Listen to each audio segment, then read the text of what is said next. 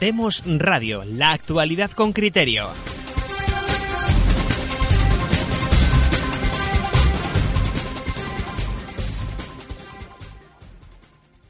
Buenas tardes y bienvenidos a una nueva emisión de Demos Radio y Demos Televisión. Hoy es lunes 31 de diciembre de 2018. Les saluda José Papí desde Altea, en Alicante. Y hoy contamos, como todos los lunes, con la presencia de don Roberto Centeno. Don Roberto, ¿cómo estás? Muy bien, estupendamente aquí, eh, preparando las, uvas para esta noche.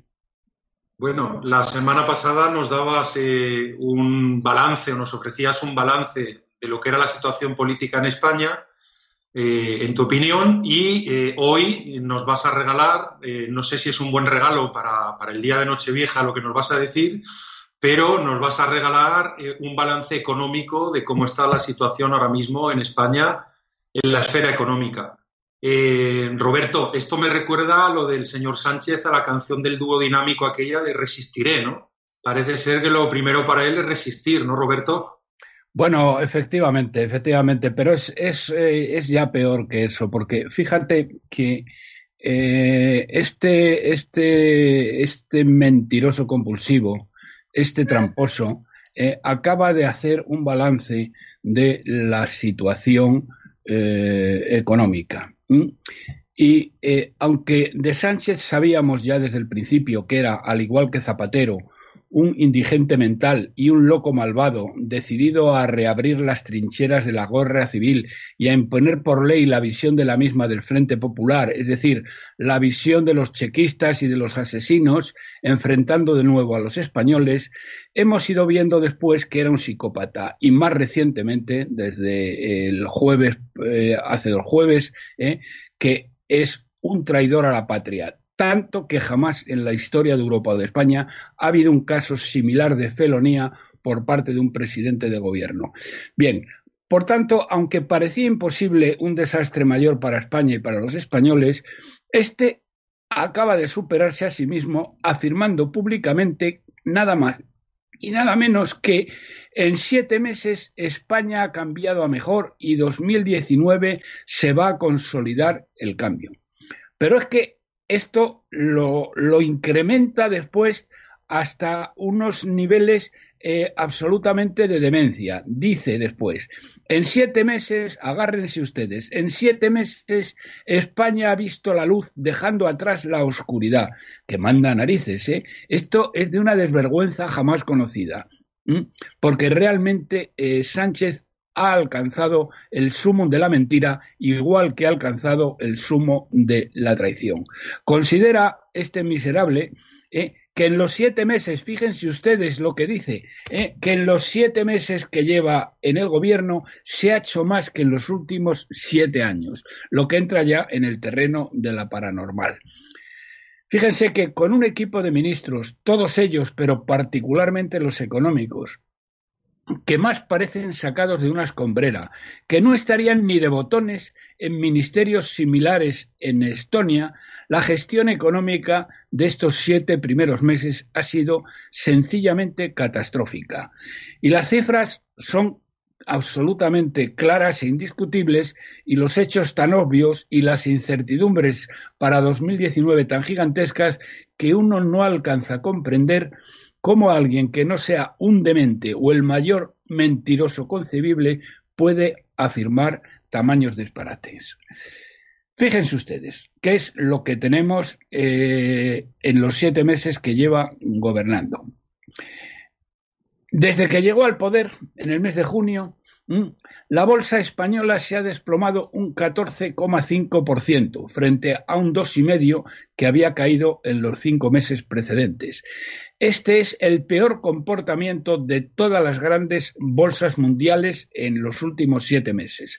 Más del doble peor que las de Estados Unidos, que ha caído un 6% desde junio, o que el Eurostat, eh, el Eurostock 50, eh, que ha caído un 10%. La economía española, señoras y señores, comenzó con un crecimiento del 0,8% en el primer trimestre, lo que equivale elevado a, base anual, es decir, 0,8 multiplicado por cuatro trimestres del año, equivale al 3,2% en base anual. Y ante la fuerte desaceleración sufrida desde la eh, llegada al poder de un nuevo gobierno de Frente Popular, de izquierdistas eh, bolivarianos, que como bien saben ustedes son la EZ del comunismo mundial, de separatistas traidores y de filoterroristas, en el cuarto trimestre todo indica que creceremos al 0,4%, equivalente al 1,6% en tasa anual. Eh, es decir, empezamos creciendo al 3,2% en base anual y cerramos el año, este año maravilloso, eh, en el que hemos dejado atrás la oscuridad y hemos visto la luz, eh, igual que eh, San Pablo en el camino de Damasco, hemos pasado a la mitad. Exactamente, señoras y señores, a crecer la mitad. Aunque previsiblemente el Banco de España y el INE, siempre al servicio del poder, convertirán eh, en un 0,5% eh, que llamarán provisional y que dentro de un año, cuando sea definitivo, lo reducirán al 0,4% o al 1,6% en tasa anual. Que la economía se está desacelerando, señoras y señores, es algo que cualquiera puede comprobar en su economía familiar y en lo que ve a su alrededor.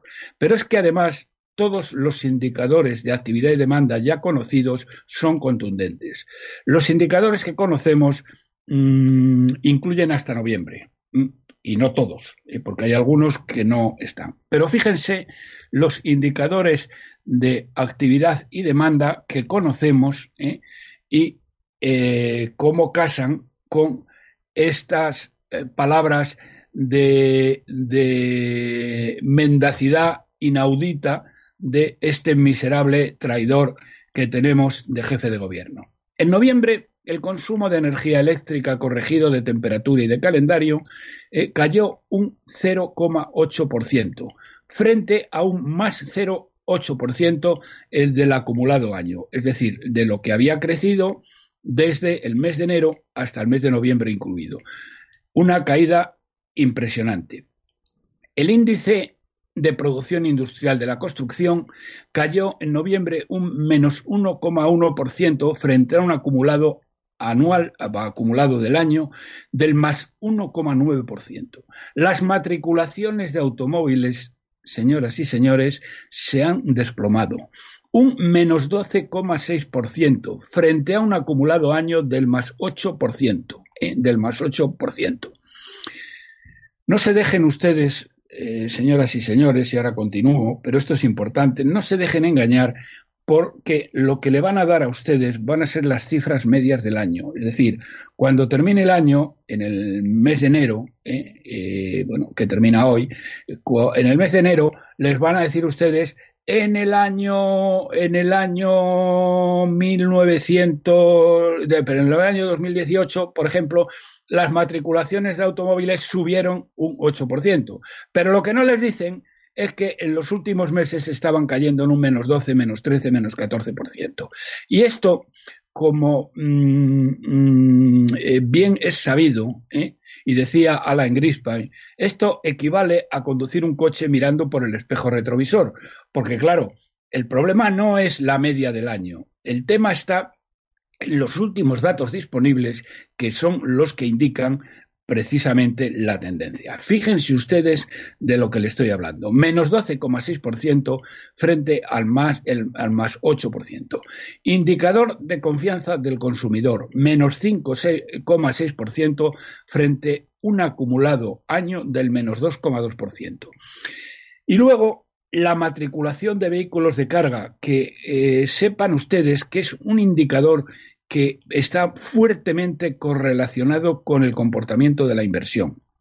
Eh, mm, la inversión tardaremos todavía algunas semanas o incluso más de un mes en conocerla, pero la matriculación de vehículos de carga para todos los economistas y estadísticos es un indicador que prácticamente sigue la misma pauta que la de la inversión. ¿Qué ha pasado? Pues que en el mes de noviembre, señoras y señores, este mes maravilloso, esta eh, fin de año maravilloso en el que hemos salido de la oscuridad y hemos entrado en la luz, eh, ha caído un menos 5,6% comparado con un más 6,6% eh, mm, el acumulado año. Realmente, señoras y señores, resulta inaudito el desprecio por la verdad y por la inteligencia de los españoles, del traidor guerra civilista Sánchez y de sus secuaces, que están mintiendo de una manera como no se había conocido. Ni siquiera, ni siquiera el indigente mental y guerra civilista de Zapatero llegó a mentir tanto, ¿eh? porque cuando decía que España jugaba en la Champions League y que teníamos el sector financiero más eh, fuerte y más eh, mejor saneado de la galaxia, eh, la verdad es que no llegaba a un nivel de mendacidad como el que acaba de hacer Sánchez, diciendo que se ha conseguido en siete meses más que en los siete años anteriores. Realmente este miserable no tiene vergüenza ni tiene nada. Pero bueno, ya saben ustedes quién es Sánchez y actúen en consecuencia cuando toque votar. Pero esto no es todo. Luego está la deuda, el déficit de las pensiones y la presión fiscal sobre las familias, que jamás todos ellos habían sido tan elevados. Este irresponsable traidor que tenemos de presidente ha elevado la deuda pública con la que está financiando todos los disparates que se le han ocurrido, desde decenas de miles de enchufados, la sanidad universal y un sistema de pensiones insostenible, del que ahora hablaremos, y se estima que en el año 18 eh, la deuda se habrá incrementado en 41.000 millones de euros frente a 37.000 con que, que se incrementó en el año 2017. Lo más destacado es el incremento de la deuda de la seguridad social hasta que conocemos hasta septiembre y que en tasa interanual había subido a 34.863 millones, lo que representa un repunte interanual de 50,3%, puesto que en septiembre del 17 era de 23.185. Fíjense ustedes lo que se ha incrementado la deuda de la seguridad social. Bien, el déficit de las pensiones en concreto, que forma parte de ella, alcanzará una cifra histórica de 22.000 millones de euros frente a 18.000 el año pasado.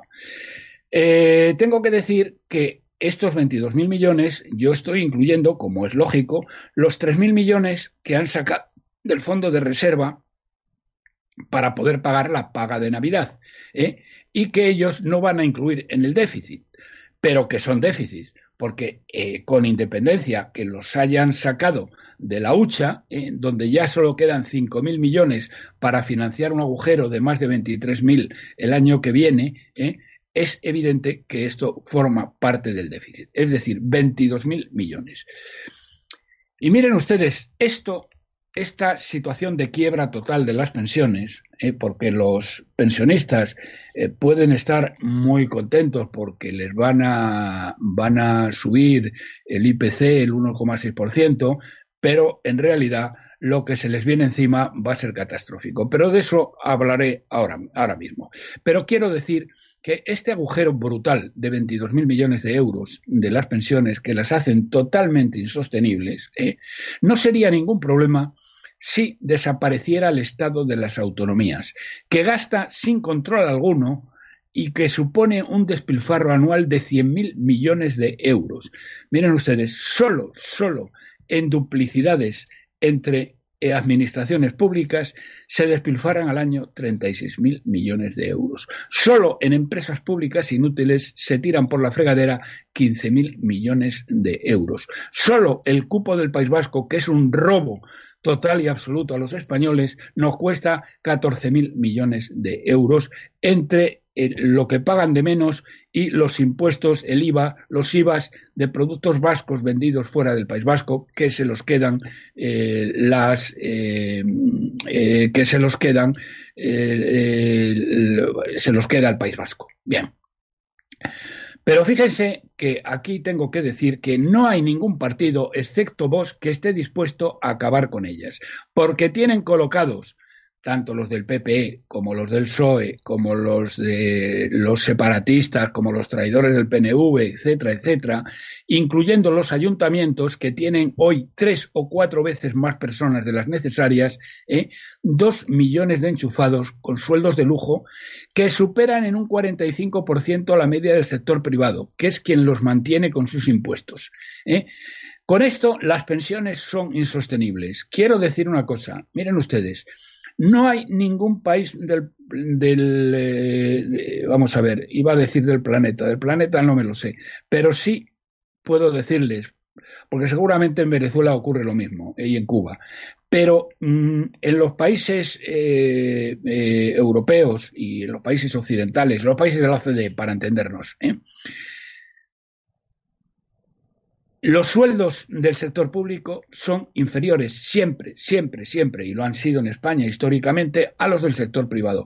Por una razón muy simple, porque los, eh, eh, los eh, empleados del sector público tienen una garantía de estabilidad y de continuidad que no la tienen los empleados del sector privado y por eso sus sueldos son inferiores. Vaya una cosa por la otra. Bueno, pues estos tíos desde la transición han ido subiendo, subiendo, subiendo a todos los enchufados porque son a los que han subido más los sueldos, no a los, a los, a los funcionarios de carrera, sino a los que han enchufado en los múltiples chiringuitos que han montado como las fundaciones, como las empresas públicas inútiles, como los observatorios, como lo que a ustedes les dé la gana.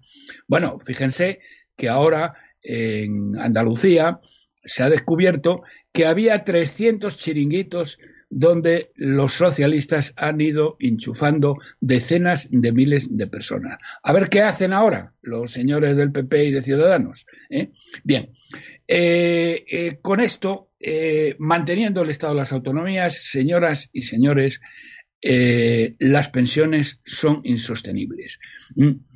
Por ello, resulta ridículo, resulta vergonzoso lo que demuestra la mendacidad y la ignorancia de la mayoría de medios, el que estos días estén discutiendo solo y exclusivamente de cuánto se van a revalorizar las pensiones en el año 2019, cuando el problema, señoras y señores, como vengo diciéndoles aquí desde hace meses, no es de revalorización, señores pensionistas, su problema no es de revalorización, su problema es de sostenibilidad.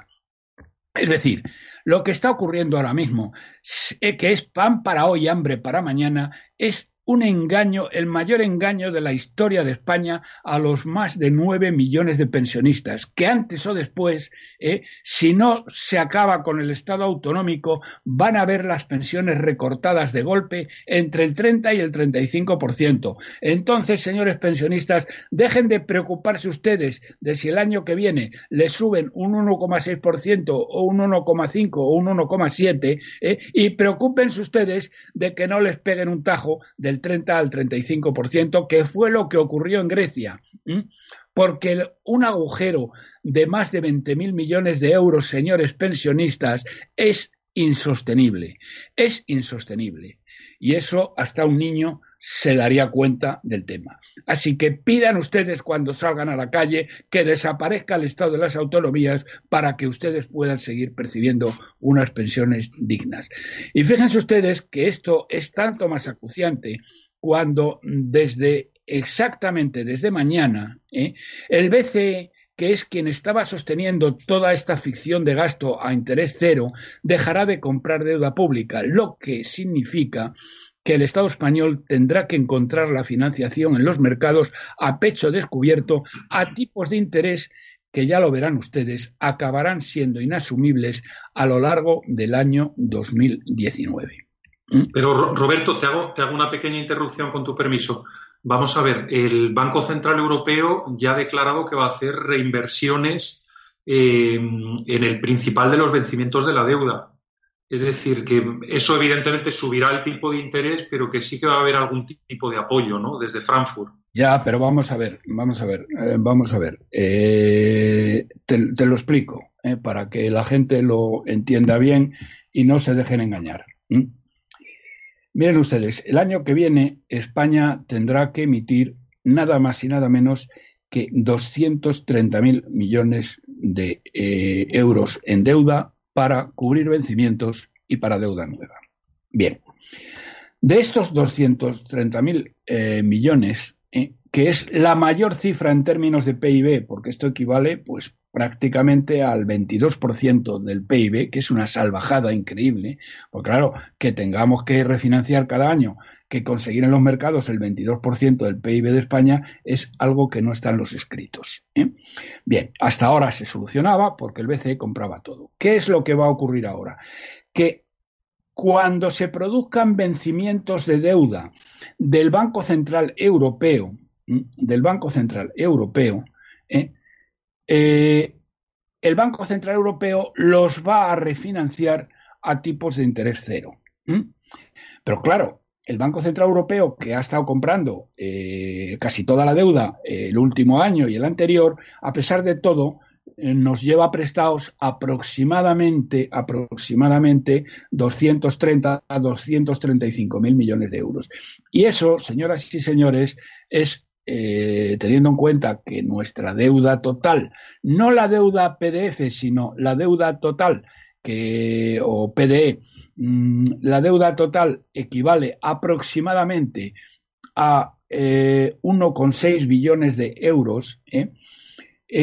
Mm, esta cantidad, pues, supone aproximadamente pues no lo sé, como un 10 o un 15% que puede variar de año en año. ¿Qué es lo que quiero decir con esto, queridos amigos y querido José? Que de los 230.000 millones que el año que viene necesitamos, echándole hilo a la cometa, pues aproximadamente unos 30.000 mm, millones, 35.000 máximo, ¿eh? serán eh, dineros que vencen de préstamos del Banco Central Europeo, que, como tú dices, eh, van a ser refinanciados a interés cero sin problema. Pero claro, es que queda todo lo demás. O sea, si tú le quitas a, esta cifra 35.000 millones, es que te quedan 195.000 millones que tienes que conseguir a pecho descubierto. Y ahí el Banco Central Europeo no va a hacer nada, o por lo menos eso es lo que ha dicho. Ya veremos a ver qué es lo que pasa. Pero eso es las reglas que han dicho que van a respetar. Por otro lado, la situación, y eso lo sabes tú bien, la situación de la, de la Unión Europea el año que viene es de una incertidumbre verdaderamente eh, apabullante. ¿eh? Hoy el, diario El País publica en primera plana precisamente esto, que eh, las incertidumbres del futuro de la Unión Europea a lo largo del año 2019, en que van a cambiar todos los golfos que estaban ahí, la mitad de ellos a sueldo de Soros, etcétera, etcétera, bueno, van a ser tremendas. Y luego se van a, va a haber montones de votaciones que se van a cambiar muchísimas, muchísimas otras cosas. Por, lo tanto, señoras y señores, eh, eh, la situación para el año que viene es una situación catastrófica, porque es que, claro, a esto se unen Mm, otra serie de cosas. Eh, este, eh, como, mm, como entramos en un año electoral, el gasto electoralista de Sánchez va a ser brutal. Bueno, ya ha hecho, ahora ha incrementado el sueldo, el salario mínimo interprofesional, que va a tener unas consecuencias devastadoras sobre el empleo. ¿eh? No voy a entrar ahora porque no tengo tiempo el por qué, pero otro día lo podemos discutir ha subido la, mm, el 1,6% a los pensionistas cuando eh, el déficit es absolutamente impresionante y ha incrementado el dos y pico por ciento del sueldo a los funcionarios ¿eh? que, eh, bueno, que, están ganando. Eh, no me estoy refiriendo a lo que gana la policía o la Guardia Civil, me estoy refiriendo a lo que ganan los mozos de escuadra, lo que ganan los, los erzainzas, lo que ganan todos los enchufados que andan por ahí, que son dos millones, ¿eh? Y que ganan un 45% más que la gente que paga sus impuestos. El año que viene va a ser un año catastrófico y ya veremos a ver cómo reaccionan los mercados, eso lo vamos a saber en los primeros meses, las demandas de España cuando se vea que la economía española se está hundiendo a toda velocidad. Repito, señoras y señores, y con esto termino. Miren ustedes.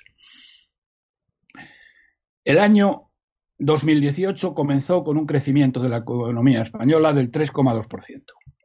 Y lo ha cerrado, lo va a cerrar con un crecimiento de la mitad, del 1,6%. Y esto es a lo que llama este mentiroso, miserable, guerra civilista y felón, traidor a España, ¿eh? de Sánchez, ¿eh? salir de la oscuridad y entrar en el dominio de la luz. Y le llama los siete mejores eh, que en siete meses se ha hecho más que en siete años. Es decir, que estas indocumentadas, casi todas indocumentadas, que no saben dónde tienen la mano derecha, que no estarían ni de botones en un ministerio similar en Estonia, en Lituania o en Rumanía, ¿eh? ni de botones, ¿eh? han conseguido el milagro de los panes y los peces. Bueno, es absolutamente falso todo lo que dicen y que lo sepan ustedes, esta mentira gigantesca de este miserable traidor a España y a los españoles. Y esto además... Y hay otro tema que quisiera hablar eh, pero Roberto, Roberto te, pongo una, te hago un, pequeño, eh, una pequeña coda. Además, el Banco Central Europeo ha anunciado en su último boletín que nos enfrentamos ya a una desaceleración económica.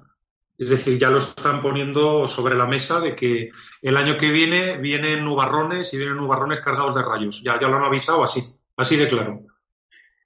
No, bueno, pero este, este es igual que el indigente mental y guerra civilista de Zapatero, ¿eh? Que por cierto, que por cierto, para que lo sepan ustedes, ¿eh? este miserable, este canalla, ¿eh? ¿sabe ustedes cuánto, según me explican los líderes de la oposición venezolana, saben cuánto está cobrando por la defensa cerrada que está haciendo de este criminal y de este régimen de narcotraficantes de Venezuela, de Maduro y de, sus generales narcotraficantes, se está llevando 5 millones de dólares, señoras y señores. Es decir, no piensan ustedes que esto es que se ha vuelto loco, porque aquí eh, tengo que reconocer que ha sido espabiladísimo. 5 millones de dólares. Espero que la agencia tributaria eh, vigile muy bien los ingresos que este señor declare. Aunque claro, eh, recibiendo esto en, el Caribe no tendrá muchas dificultades en esconderlo en algún paraíso fiscal.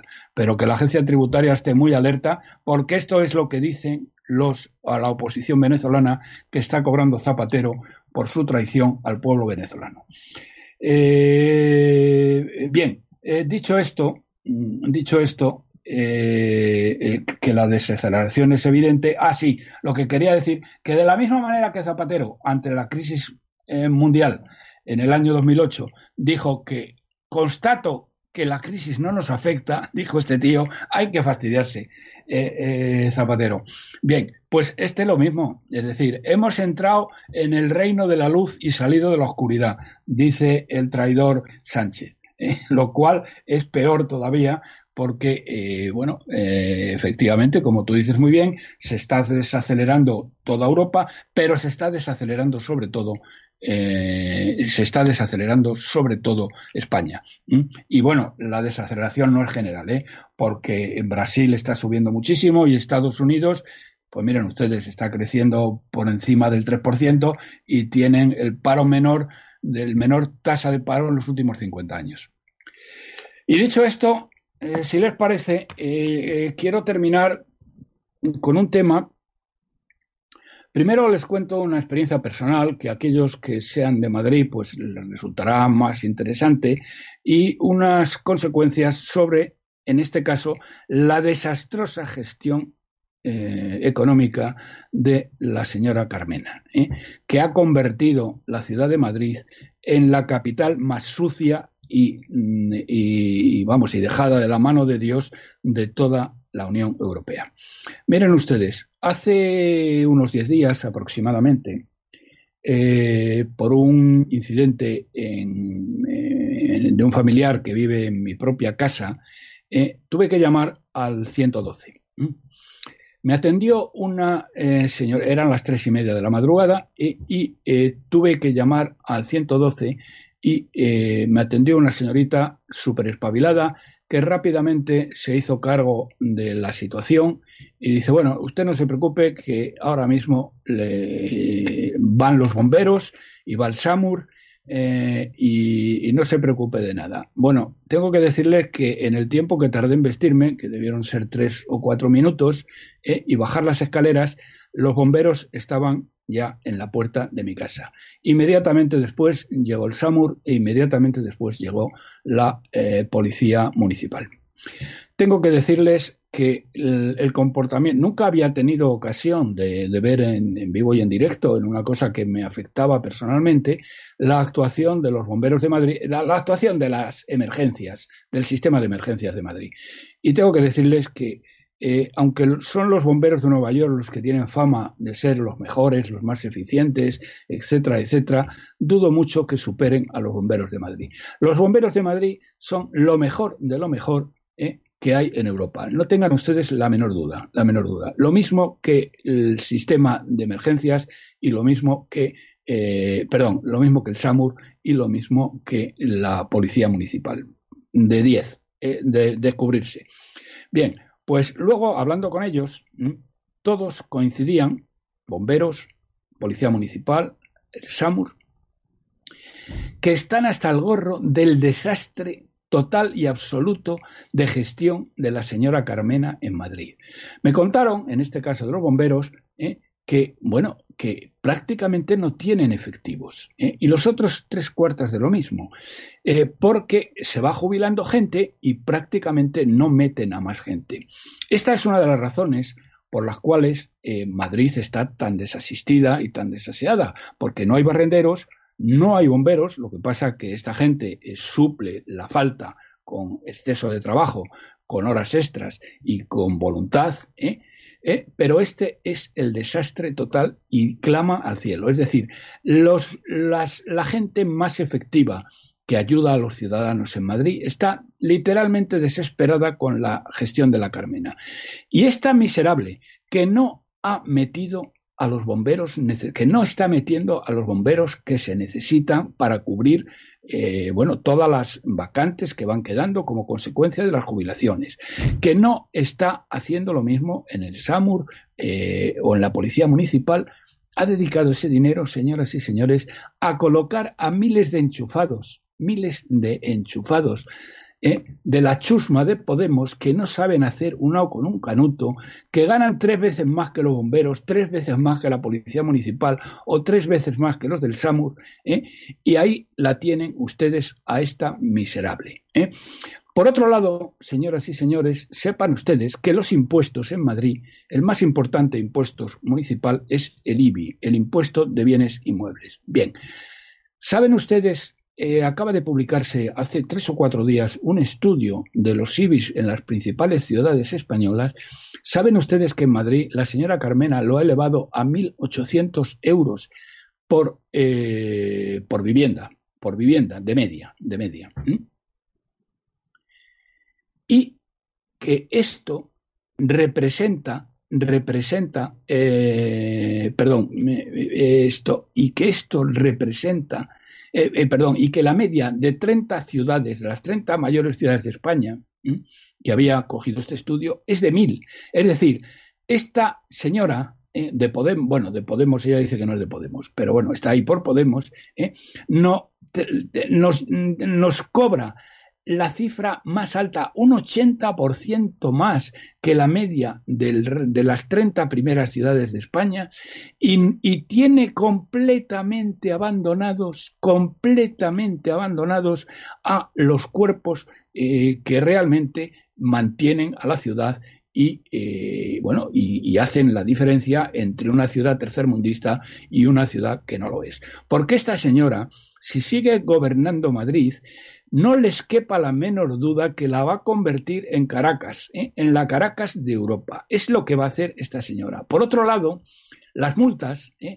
los madrileños pagamos 72 euros al año de media de multas frente a 28 euros de multas que pagan eh, estas 30 ciudades europeas. ¿Qué les estoy tratando de decir? Y con esto termino.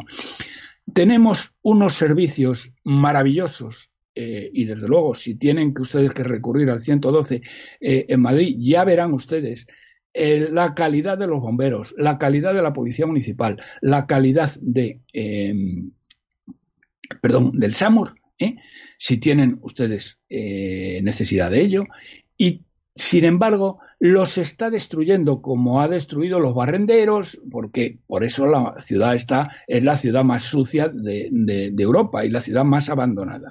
Bueno, pues que sepan ustedes eh, que aquellos que voten a Carmena están votando por convertir Madrid en la Caracas europea. Y esto es lo que les tenía que decir. Mm, eh, y poco más. Si tienes alguna pregunta o hay alguna cuestión, con mucho gusto, si sé la respuesta, la contesto y si no, me lo miraré y os contestaré en el próximo programa, ya para el año que viene. Bueno, yo creo, yo creo, Roberto, que te vamos a dejar tomarte las uvas, porque las vas a tener que tomar dentro de un rato. No te las vas a tomar en el avión privado, como se las va a tomar Pedro Sánchez, que ha volado a Lanzarote, creo, a descansar en, una casa de, que es patrimonio del Estado y estar allí, pues lo estarán tratando estupendamente, ¿no? Y bueno, una, una, cosa que te olvidas de Sánchez es que es un número uno. Es decir, Sánchez ha sido el primer presidente del gobierno cuyo partido no gana las elecciones. Es el primer presidente del gobierno que ha llegado ahí por una moción de censura en la cual se ha unido a todos los enemigos de España para llegar y conseguir el puesto. Y además es un número uno porque es que es el primer presidente de gobierno que no es ni diputado. Es decir, que no logró ni que le pusieran en una lista para salir como diputado. Bueno, Roberto, muchísimas gracias por tu, por tu intervención. Eh, gracias a César Bobadilla por haberse ocupado de los cables, las cámaras, los micrófonos y hacer posible este programa. Y bueno, señores, muchísimas gracias a todos por estar ahí. Como veis, en Demos no estamos de vacaciones, continuamos trabajando y ofreciendo actualidad con criterio. En fin, muy buenas noches a todos. Y Gracias por escuchar Demos Radio. Síguenos en nuestras redes sociales, en Facebook y Twitter Demos Libertad, en YouTube Demos TV y en iVoox y Spreaker Demos Radio. Síguenos también en nuestra web elcrítico.org.